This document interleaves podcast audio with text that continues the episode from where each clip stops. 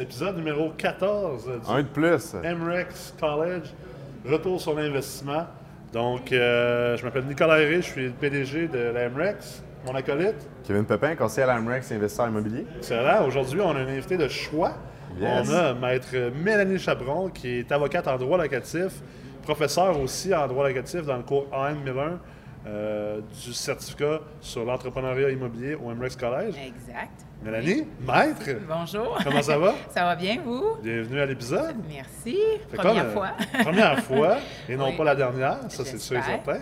Donc euh, aujourd'hui, on a beaucoup de sujets à parler avec toi parce que Dieu sait que d'avoir accès à une avocate en droit locatif, euh, c'est de grande précieux. valeur. Puis il y a beaucoup Oui. de questions. Les gens ont toujours euh, 100 000 questions, là, justement, quand tu viens dans, dans nos différents forums et nos événements.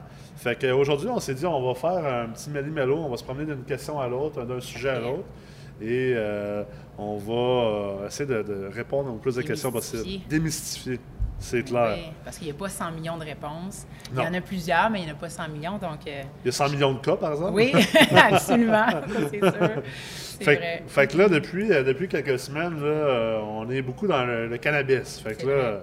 ça parle de, de, de, de pot, de weed dans les logements. Là, tout le monde en fait un grand plat. Donc, euh, Justin Trudeau est en train de foutre la merde un peu dans. Il retarde la date en plus. Fait c'est ça, en On plus. patiente. C'est ça. Ouais. Donc, ben. C'est quoi les enjeux en ce moment par rapport à ça, réellement? Oui, réel- ben, réellement, je pense que moi, ce que je considère pour avoir quand même une bonne expérience, c'est que les gens, c'est sûr, ils voient ça plus gros que qu'est-ce que c'est en réalité. Ouais. Parce que dans le fond, la fumée au Québec, c'est pas d'hier. Donc, euh, tu sais, la cigarette a toujours existé, elle existe encore. Plusieurs propriétaires euh, ont déjà mis dans leur contrat, en fait, de bail ou dans le règlement d'immeuble le fait d'interdire la cigarette ou la fumée. Ouais. Là, il s'agit en fait de modifier un peu ça si on pense que dans l'immeuble où est-ce qu'on est ou où est-ce que vous louez, en fait, qu'il y a d'autres locataires qui pourraient être incommodés par la fumée de cannabis. Parce qu'on sait que l'odeur est plus forte. Fait que c'est ça qu'on craint, en fait, Ouais. que ça soit légal, les gens commencent à fumer chez eux ou sur le balcon, puis ça incommode les autres voisins. Ce qui est quand même on- subjectif, pareil, parce que, tu sais, en Tout cas, fait. bref, euh, moi, c'est ça, j'étais loin en Californie. là. fait que, euh, C'était était- fréquent. On était avec du Dr. Dre qui, qui disait smoke weed every day, mais euh, il me semble que moi, je trouve en tout cas, ça sent moins pire que la cigarette. Fait que c'est très subjectif. C'est vrai. Comme Ça- tu dis, ça fait longtemps que les gens fument dans, dans les logements et dans les immeubles. là. Absolument. C'est subjectif dans les faits que l'odeur du cannabis, souvent les gens disent c'est plus fort que Ouais. l'odeur de la cigarette. Ouais. Mais tu sais, dites-vous que les propriétaires qui ont déjà interdit la fumée de cigarette, c'est juste de modifier en fait la clause pour dire bon, on interdit la, la fumée de cannabis, malgré qu'il y a plein de propriétaires qui m'ont dit mais chaperon, moi j'ai des logements à Montréal-Nord ou à Sorel, je peux pas interdire la fumée, peu importe, Ouais. parce que j'aurai plus de locataires. Fait que tu sais, il Ouais. faut prendre conscience que on peut pas interdire nécessairement quelque chose qui fait qu'on va perdre nos clients parce que, comme je dis souvent, les locataires, c'est nos clients. Ouais. Fait que là, il faut faire attention. Puis je dirais que la crainte qui est plutôt fondée, mais encore un peu exagérée, c'est au niveau de la production. Oui. Parce que la loi dit bien que chaque logement va pouvoir avoir quatre plans. Donc, les gens disent, OK, c'est beau en juillet ou lorsque la loi va être adoptée en août, les gens vont avoir quatre plans. Ça va, mais à l'automne, à l'hiver, ils vont rentrer leurs plans. Et là, est-ce qu'ils vont garder quatre plans puis ça va être correct? Ou ils vont augmenter le nombre de plans et là, ils vont utiliser plus d'électricité? Donc, le propriétaire qui paye l'électricité, il est inquiet Ouais. parce qu'il dit ma facture va grimper. Ouais. Ensuite de ça, on dit bon, s'il ne met pas suffisamment de chauffage ou trop de chauffage, est-ce qu'il va y avoir une condensation puis on va avoir un problème au niveau du gyps? Ouais. Donc, Au au niveau de la niveau de, de la moisissure. exactement. Puis si on a ce problème-là, bien souvent, même si on, on l'a dans un logement, bien ça peut affecter d'autres logements. Fait que c'est ça, dans le fond, c'est notre investissement qu'on on craint un peu. C'est-tu vraiment des, des Mais est-ce que c'est fondé? C'est-tu fondé? Parce que, tu sais, on, on, OK, on, on va dé- on va dédramatiser un peu. là. On n'est Oui. pas, à- on n'est pas à TVA ici, là, ni à LCN, Tout à fait, exact. Mais, tu sais, quatre, quatre plans de cannabis, là, tu sais, euh, je veux dire, moi, je connais des gens qui ont euh, 30 plans de n'importe quoi en ce moment dans leur, dans leur logement, dans leur 4,5. Exactement. On dirait une jungle quasiment. Puis je suis déjà rentré dans des immeubles que, tu sais, il y a des gens de différentes cultures qui sont super forts là-dessus. Tu rentres, puis tu dis, aïe, c'est quasiment euh, la savane ici. là. Exactement. C'est-tu vraiment différent? C'est le- exactement ça que j'ai répondu à certains de mes clients qui m'ont appelé récemment parce Ouais. que justement, il y a une- la crainte est fondée, mais le- la, la hauteur de la crainte n'est peut-être Ouais. pas justifiée. Là. Moi, je dis, écoutez, vos locataires ont déjà des plantes chez eux, Ouais. ont déjà 5, 6, 7, 8 plantes. Est-ce qu'ils utilisent plus d'énergie? Est-ce que vos murs sont, euh, Sont humides, sont humides, sont condensés? Non. Fait que moi, je fais vraiment la corrélation entre les plants de potes, qui est Ouais. une plante, et les plantes normales. Ouais. Donc, puis il y a des gens, même, je dirais, qui sont moins instruits des fois, qui pensent même qu'il y a une odeur qui va se dégager du plant de pote. Ah ouais? Donc, je pense que ça va affecter les autres. Moi, je suis comme, non, non, il n'y a pas d'odeur. tu sais, dire, on, Mais on s'entend, on c'est correct, est, c'est- c'est- on, on est c'est- pas là, je suis pas là pour défendre les gens Tout qui veulent fait. faire ça. Moi non euh, plus, Je suis pas mais là pour il faut juger quand même être réaliste. Mais c'est ça, il faut être réaliste. Puis euh, si on va en faire un plat, puis si on va en faire un champ de bataille, mais assurons qu'on s'en va à la bataille pour les bonnes raisons, puis qu'on s'en va pas juste à une croisade parce que euh, notre religion ou notre, notre, notre Nos croyance, convictions, nos valeurs. convictions qu'on n'a jamais remis en question font juste pas nous diriger vers une bataille un peu perdue ou un peu euh, illogique. Là. Exactement. Mais tu sais, pour la fumée, je dirais qu'au niveau du cannabis, comme je disais, c'est Ouais. ça peut être subjectif. C'est c'est comme des, des repas. Des fois, les gens disent Ah, ils font de la cuisine indienne, Ouais. ça m'indispose, ça. Ouais. Ça, peut t'indisposer, mais s'il fait ça une fois par mois, une fois par semaine, c'est pas grave. Je comprends que la fumée sondaire, c'est hein. mauvais pour la santé. Je comprends. Puis moi, je veux dire, je serais le premier à vivre dans un logement. C'est sûr, je, je choisirais un immeuble sans fumée. là. Mais effectivement, il y a des immeubles qui sont avec fumée, que tu n'as pas le choix parce que c'est ça le quartier ou c'est ça le- la gamme de clients. veut. Exactement. Pour ça. les propriétaires Oui. les investi- ou les investisseurs, est-ce qu'il y a une date limite? Ou est-ce qu'ils Oui, doivent euh, faire quelque chose, faire signer euh, les Parce qu'en locataires? fait, tous les baux qui sont du 1er juillet au 30 juin, dans le fond, la date limite, euh, Ouais. c'est le 31 mars, d'accord? Mais si les baux sont de un an, mais que c'est 1er août, 1er septembre, c'est toujours trois mois à six mois avant la fin du bail. La plupart du temps, les propriétaires l'envoient plutôt juste trois mois avant la fin du bail, d'une période de une année. Mais c'est sûr qu'il faut qu'ils soient alertes à l'effet qu'il faut qu'ils modifient leur bail avant justement que le délai soit écoulé. Sinon, il faut qu'ils attendent une autre année pour modifier le règlement d'immeuble. Qu'est-ce qui arrive pour la- euh, le propriétaire qui n'a pas pensé ou qui a oublié? Le bail signé, y a-t-il une manière de.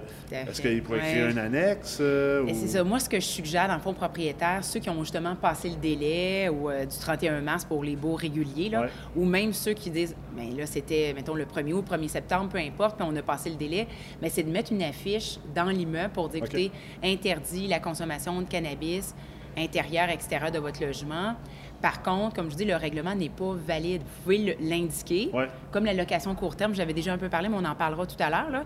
Mais c'est la même chose, fait qu'on peut l'indiquer, mais le règlement, en fait, n'est pas valide. Ouais. Par contre, comme j'ai j'ai déjà mentionné dans le passé, si c'est pas interdit et qu'il y a des gens qui fument la cigarette, qui fument le cannabis ou qui font toute autre chose qui nuit aux autres, puis qu'on a une preuve que c'est une nuisance importante, bien, on peut quand même envoyer une mise en demeure Ouais. et demander la résiliation du bail ou en discuter avec le locataire problématique. Pour perdre là. de jouissance. puis- Exactement, même si le règlement n'existe pas. Sauf que le règlement nous aide dans une démarche euh, de problème de, justement de, de jouissance paisible des lieux ou que d'autres locataires se plaignent pour dire on a essayé de prévenir justement le coup, là. Ouais. Pas être Ça va probablement régler 90% des cas parce que même si euh, tu mets cette affiche-là dans l'immeuble, Oui. c'est pas illégal de mettre l'affiche dans l'immeuble. Puis la Non, plupart des ça, gens vont juste dire OK, bon, mais regarde, je vais le respecter. C'est sûr qu'à un moment donné, tu dois avoir un nono. euh, chaque immeuble doit avoir un nono qui, qui est plus fin que les autres, qui va dire un peu. euh, Le King's Block. Lui qui est. euh, c'est ça, le king du bloc, là, lui, Oui, il va à toutes les rencontres de la valide. frappe-rue, puis. euh, Puis il cogne aux portes, puis il dit euh, avec sa peux fumer chaudière, puis, c'est euh, pas- ouais, c'est ça, fumons, fumons, fumons. Puis ils ont toujours un beau-frère qui est avocat sur le plateau. là. Oui, mais qu'on connaît pas son nom. C'est ça. Donc, euh, ouais. Mais tu mentionnais quatre plans par euh, logement, mais il n'y a pas euh, des critères à respecter pour qu'un locataire puisse pouvoir faire pousser euh, de la marijuana? Non, mais dans le sens que euh, la loi va permettre en fait quatre plans par logement. Puis, dans le fond, la loi fédérale le permet. Là, après ça, c'est sûr que je n'avais parlé déjà dans, dans une de, nos conférences, là, dans le fond MREX. Mais euh, en fait, au niveau de la hauteur, il n'y a pas de réglementation. Mais, puis au niveau du nombre, c'est quatre. Mais la, province, excuse-moi, et la municipalité pourrait réduire le nombre. Ça veut dire, pourrait dire un plan par logement, pourrait dire telle hauteur maximum. La, la province pourrait aussi réglementer. Mais pour l'instant, si on s'en tient à la loi fédérale, quatre plans par logement. Donc, euh, on verra là. euh, Tu sais, là, on est dans le droit locatif, puis euh, ça reste que nous, on est des gars d'ingénierie financière à la base. Mm. Oui. fait que, on en avait parlé dans la conférence au forum des investisseurs de oui, l'AMREX. tout à fait. Euh, tu sais, moi et Kevin, on est allés au à Denver au mois de février parce que j'étais en conférence là-bas. Puis euh, justement, on, on a pu voir un peu un marché où le, le- le cannabis a été légalisé, puis voir comment que ça a eu, qu'est-ce que ça a eu comme effet sur le marché. Puis sais, je- oui, c'est un grand enjeu en ce moment au niveau des règlements d'immeubles et tout ça, mais je pense que c'est pas tout négatif. Puis il y a même quelque chose pour les gens qui écoutent en ce moment. là, qui La légalisation du cannabis. Y a des gens, qui- des propriétaires en ce moment qui écoutent, s'ils sont wise un peu, là, euh, ce qu'on a remarqué à Denver, c'est que euh, les immeubles qui sont proches des restaurants qui sont ouverts à 24 Ah oui. heures, ben, tout d'un coup, les loyers augmentent. euh, la demande pour ces immeubles-là augmente au niveau locataire parce que les locataires fument, fument les joints tard le soir, souvent. Exact. Puis ils ont, euh, ils ont la dalle, ils ont un food craving, Oui. ils ont le goût d'aller manger. Fait que, Moi, je pense qu'il va y avoir des, une nouvelle opportunité, en Ouais. fait, pour les Oui. propriétaires. On va même, euh, quitte à la limite, à créer des logements ouais. pour la... la, les- ouais, pour les fumeurs de cannabis. Place Ganja, 80, 80 Logement 28, Ganja. euh, Sainte-Catherine-Ouest. C'est ça, t'as des, t'as des speakers généraux pour du Dr. Dre, Ouais. justement. C'est vrai que ça pourrait faire ça, mais en plus, je pense pour les investisseurs immobiliers, le- la combinaison qui pourrait être faite, Ouais. c'est ceux qui achètent du semi-commercial. Ouais. Ça pourrait être justement parce qu'on s'entend que Wow, les commerces ouais. de détail vont arriver. Ouais. Les cafés, au niveau là, de, en tout cas, de la variété du pot et tout ça, ça, Ouais. ça va arriver, là, du cannabis. Fait que je pense qu'il pourrait avoir une combinaison d'eux, ou même, comme vous disiez, une proximité au niveau des immeubles qui vont permettre justement, en tout cas, la fumée et des, des commerces de restaurants. Fait que oui, euh, j'aime le. Acheter un, immeuble, acheter un immeuble avec un rez-de-chaussée commercial, tu mets un restaurant 24 heures. Ben, ça mets- peut être, euh, oui, puis euh, donc Ça- ça peut être bénéfique, là. restaurant. Puis on s'est rendu compte même qu'aux États-Unis, tu sais, comme à Denver, euh, ce que les gens nous disaient, c'est euh, l'arrivée du cannabis a eu quand même eu un effet très positif sur l'économie de la ville. Et j'espère Et- l'économie du Canada aussi, là. Ouais, on- espérons, là. C'est ça le but, là. euh, pour pas que ça soit tout mauvais non plus. Oui. Et euh, euh, l'économie de la ville était super intéressante. Puis également au niveau de la criminalité. La criminalité dans Ça certains endroits a descendu, a baissé. Parce que je veux pas, le monde sont, Oui, c'est vrai, ils sont plus gelés, calmes, relax, sont plus drôles, Ben sont... oui, OK, oui, c'est vrai. Peut-être que oui, tu vas avoir à dealer avec plus de fumée, mais moins de chicane à locataire. Le monde va être euh, Tout à fait. Oui, c'est vrai, c'est pas bête. Fait que non, il faut voir ça positif. Il faut évoluer ici dans le marché où est-ce qu'on vit. Donc, c'est dans le fond, le, le propriétaire, il y aura comme un petit peu un choix à faire. Ouais. Est-ce que je veux un immeuble non fumeur selon le quartier où est-ce que je choisis ou sa clientèle, versus ceux qui vont accepter que ça soit fumeur, ben peut-être se jumeler justement à, comme tu à des restaurants ou des commerces, Ouais. ou même en faire profiter justement que son, son immeuble soit non fumeur. Fait il faut Faire- voir quelque chose de positif dans cette évolution-là. Faire construire un cabanon euh, sur la cour en arrière puis dire regarde, ça c'est ça c'est la hutte. Si vous voulez aller fumer, vous voulez, vous voulez faire pousser vos plants. Oui, c'est une allez bonne là. idée. Ben Parce que des fois, il y en a qui disent écoutez, on a choisi un immeuble fumeur parce que, mettons, mon, ma blonde, mon chum fume, mais moi, je fume pas. Ouais. Puis en même temps, ben, tu sais, de construire justement un endroit comme ça, ça serait génial, là. Ben, C'est la même chose que les vélos, même chose que la borne pour voiture Ben oui. électrique. Tu sais, je veux dire, il faut évoluer Un euh, toit vert, un toit vert de plantes de cannabis. voilà. avec les abeilles. Ben oui. Ça revient au fait que, tu sais, je pense qu'il faut faire attention de. quand on veut réussir en investissement immobilier, il faut faire attention de ne pas tomber dans le négativisme, puis la peur, puis tout ça. Puis, regarde, si le cannabis arrive, on n'a pas vraiment le choix de, de dealer avec. Tout à Fait fait. que je pense que la meilleure solution, c'est oui, comprendre les lois, comprendre les règlements, mais également essayer de trouver des manières positives, de transformer ça en quelque chose qui va nous avantager comme. c'est ça un entrepreneur, ultimement. Un entrepreneur. Immopreneur. Un immopreneur. c'est ça, l'immopreneur. C'est vrai. C'est transformer des citrons en limonade, carrément. puis de voir l'évolution du marché, puis en faire Ouais. quelque chose de positif, mais de, de Fait qui fait du- que tu peux fructifier euh, Fait ton de la argent. limonade euh, avec euh, une essence de, de, de marijuana. Quelque chose comme ça, là. Ouais, je sais pas, je sais pas, ça, je sais pas, ça serait bizarre un peu.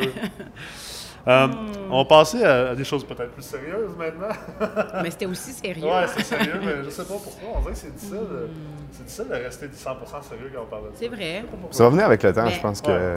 C'est nouveau. euh, C'est ça. euh, on est un, on le sait que ça a toujours existé, mais comme je disais à d'autres, euh, à d'autres de mes clients, c'est comme euh, l'alcool dans Ouais. les années 20 était illégal. Ouais.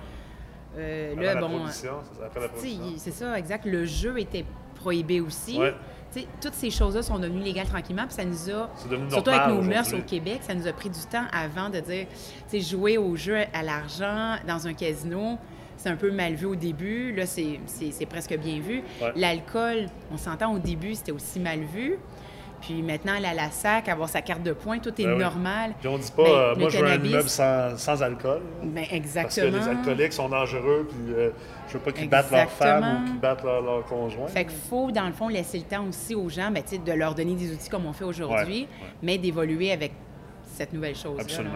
Ouais. Fait qu'on va parler un petit peu maintenant de, de tout le, le- le concept euh, de. Nous, on pousse beaucoup l'importance de trouver des immeubles qui sont optimisables, qui, on peut augmenter les loyers, descendre les dépenses. Euh, souvent, il y a un enjeu majeur dans cette gestion de changement-là. L'enjeu, c'est des fois, c'est soit d'augmenter le, le loyer pour des locataires qui sont déjà en place, ou carrément de faire en sorte que le locataire, finalement, s'en aille, change d'immeuble. Ouais, ouais. Fait que, euh, comment toi, tu vois ça comme avocate en droit locatif? Tout ce concept-là, exemple, d'acheter un immeuble, puis on veut que les locataires partent pour différentes raisons. On peut faire le ménage pour optimiser, dans le ça. fond, son bien. C'est ça. Ouais. Puis, puis le concept de payer les locataires pour OK, s'en aller. payer les locataires. pour. Bien, moi, je le vois, c'est sûr, quand même assez fréquemment par mes clients qui viennent me voir pour me dire Mélanie, Ouais. j'ai acheté cet immeuble-là ou il y a un an, il y a six mois, où je veux acheter cet immeuble-là. Puis là, ils préparent leur offre d'achat avec le courtier immobilier à condition de résilier les bails. Mais le propriétaire actuel, ça ne fonctionne pas, sa négociation. Ouais. Fait que là, ils savent qu'ils achètent, mais ils vont avoir une négociation à faire. Et là, comme on dit, c'est c'est l'enveloppe, là, le full enveloppe, dans le sens qu'il faut offrir un montant d'argent au La locataire. fameuse quittance. Mais la fameuse quittance, exactement ce mot-là. Mais moi, que j'appelle une entente de résiliation de bail avec le locataire. Ouais. Puis, dans le fond, c'est, tu sais, il y a plusieurs volets à ça, mais dans le fond, c'est toujours l'entente de résiliation de bail ou la quittance Ouais. avec une somme d'argent. Mais avant, il faut être préparé. Puis tantôt, on par- vous parliez de personnalité, en fait, pour ceux qui vont écouter toute la capsule, là. mais vous parliez de personnalité, puis c'est là qu'il faut s'informer. Ouais. Donc, le propriétaire actuel de qui on achète, il faut savoir c'est qui ce locataire-là? Ça fait combien de temps qu'il est là? Il a quel âge? Y a-t-il une famille? Y a-t-il des enfants? C'est quoi son point sensible? Pourquoi il veut rester ou pourquoi, Pourquoi, il veut rester? partir? Combien qu'il paye? Euh, Qu'est-ce qui le retient là? Où est-ce qu'il travaille? Est-ce qu'il travaille à 30 km de là ou il travaille à pied d'ici, donc il est plus attaché? Ses enfants vont à quelle école? Financièrement, est-ce qu'il est capable de- de- de- de- d'accepter une augmentation? Des fois, c'est pas toujours. euh, c'est pas qu'il veut pas l'accepter, c'est peut-être financement, il n'est pas capable. C'est ça, parce que des fois, on, on- on danse sur deux points. On danse sur le point qu'on veut mettre quelqu'un, bien, on veut en fait que le locataire parte pour rénover, donc on veut vraiment qu'il parte puis donner un montant d'argent. Ouais. Mais il y a des fois qu'on va juste faire de l'esthétique puis augmenter le loyer. Ouais. Fait que là, moi, je suis dans l'optique, mettons, qu'on veut vraiment qu'il parte, mais il faut connaître le locataire avec qui on va transiger ou les locataires, parce que des fois, ils sont deux, trois sur le bail. Là. Ouais. Donc, il faut savoir à qui on s'adresse. C'est ça en négociation. Et là, c'est de jouer le jeu aussi de l'empathie. Puis c'est pas tout le monde qui l'a. Quand on parlait de personnalité, il faut être empathique quand on a un immeuble. Si on ne l'est pas, ben, on dit à son partenaire ou à son gestionnaire ou à son conseiller immobilier de le faire à sa place. Ou à un avocat ou une avocate comme moi de le faire. Parce qu'il faut être empathique, il faut se mettre dans la peau de l'autre. Ouais. Puis quand on a les caractéristiques du locataire avec qui on va discuter, là, on a un certain pouvoir parce qu'on dit OK, je sais que tu aimes ça, ça, ça.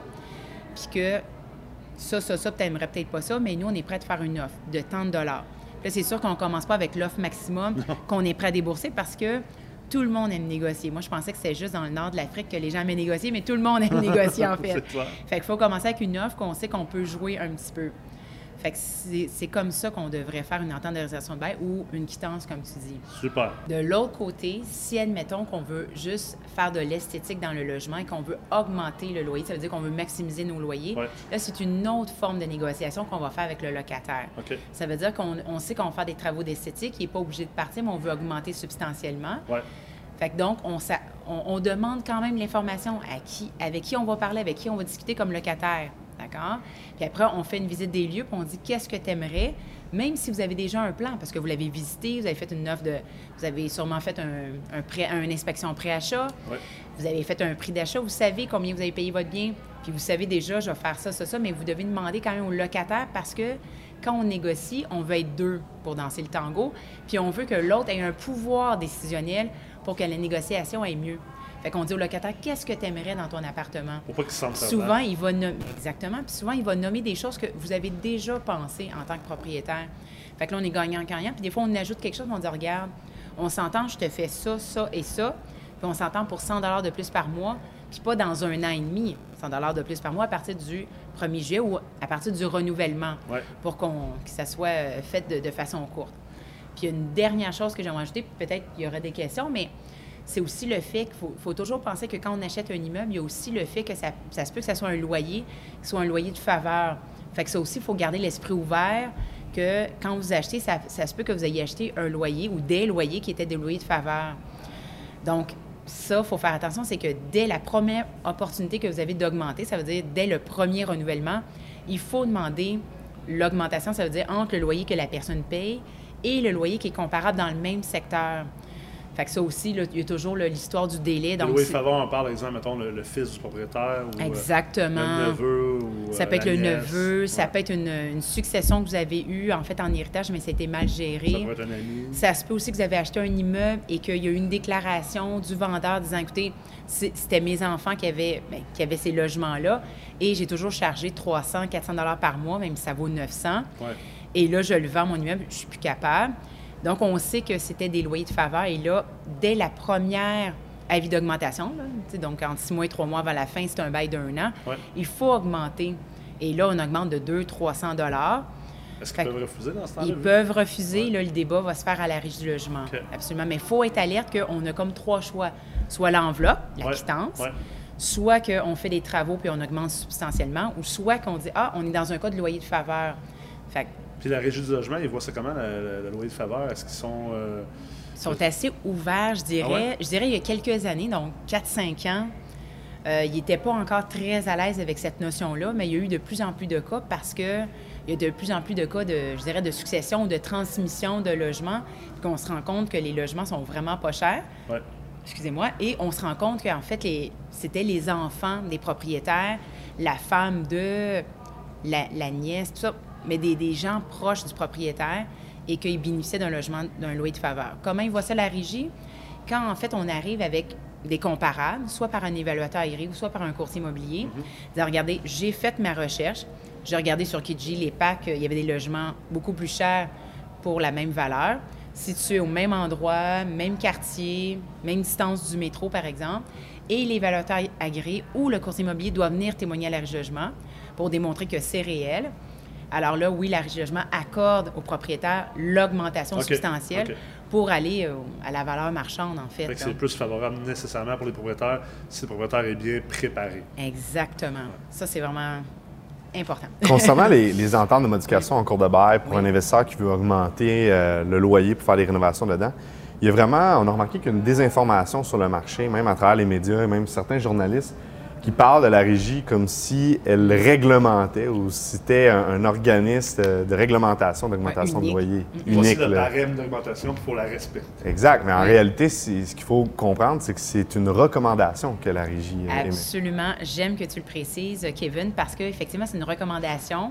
Et l'année passée, je ne sais pas si vous vous rappelez, mais il y a eu une tollée donc en, en février, janvier-février 2017, parce qu'en fait, le- en fait c'était la- l'ancienne présidente de la euh, qui avait décidé justement de, de ne pas divulguer justement ces taux-là parce que ça a toujours été une recommandation. Ouais. Mais les gens, en fait, surtout les associations de locataires, le Frappru, d'autres que je ne vais pas nommer, là, mais qui me viennent en tête, eux, en fait, considéraient ça comme vraiment les taux officiels. Mais ce n'est pas les taux officiels, Ben c'est une recommandation. Et l'année passée, on n'est pas en, en Russie ici. C'est, quand même nos entreprises, euh, à quelque part, quand tu es propriétaire d'un immeuble. Mais c'était tellement, euh, c'était mal peut-être divulgué parce que, tu sais, on parle souvent de communication justement en affaires, mais Ouais. communication dans les médias, puis c'était une mauvaise communication. L'année passée, ils ont, ils ont rebroussé chemin. Finalement, le, ça, ça a monté jusqu'au premier ministre du Québec.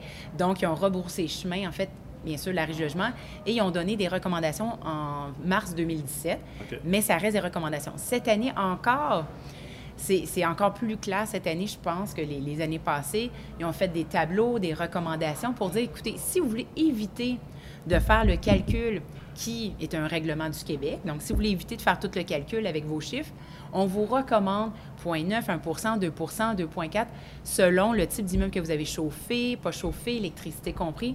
C'est juste des, des idées, en fait, qu'ils donnent des recommandations pour éviter aux propriétaires de tout calculer à la main. C'est simplement ça. Donc, euh, c'est bien qu'on réitère ça, là. On revient à la quittance tantôt, là, parce que Mm. Oui. on en parle C'est quand beaucoup. même un sujet, un euh, sujet super important. Oui. Puis, qu'est- qu'est-ce qui arrive? Exemple, euh, j'achète un 12 logements. Je réussis, euh, mettons, le 12 logements, je veux le vider parce que je veux, je vais le stripper au grand complet. Les loyers étaient juste à 500, puis je pense qu'ils sont d'être à, à 1500, mais j'ai beaucoup d'argent à mettre dans l'immeuble. Et euh, je réussis finalement à prendre une entente euh, euh, de réalisation de bail avec, euh, avec 11 sur 12 locataires, mais j'en ai un. Lui, là, la quittance, il n'y a rien à faire. Il résiste. Puis il résiste. Puis lui, il décide qu'il m'emmène à la régie du logement.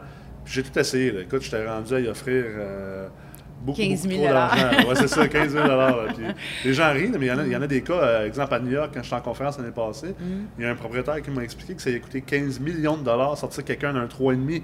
Fait que si, vous- si, les gens pensent là, qui nous écoutent en ce moment que la régie, que la régie du logement, c'est difficile, puis que c'est difficile au Québec, là, il y a des endroits où c'est beaucoup plus difficile. Mais bref, pour revenir à ce cas-là, Mm. Tout à fait, qui qu'est- arrive, Qu'est-ce qu'on euh, fait? On s'en va en, en, en cours, on s'en va à la régie du logement. euh, On fait quoi? Bien, soit qu'on le tolère, c'est la première solution, là, on, on décide de, de le tolérer. Ouais. Deuxième chose, si on a déjà l'idée de tout transformer, parce que tu dis tout le monde est sorti les 11, on Ouais. strip, on refait des logements. Mettons, je refais l'immeuble à 80. Exactement. 9 Donc, là, pour, euh, deuxième option, si on ne laisse pas tomber, là, on, envoie un avis de travaux majeurs. Un avis de travaux majeurs dit que si on veut faire des travaux majeurs dans un appartement, ça veut dire qu'il faut évacuer la personne.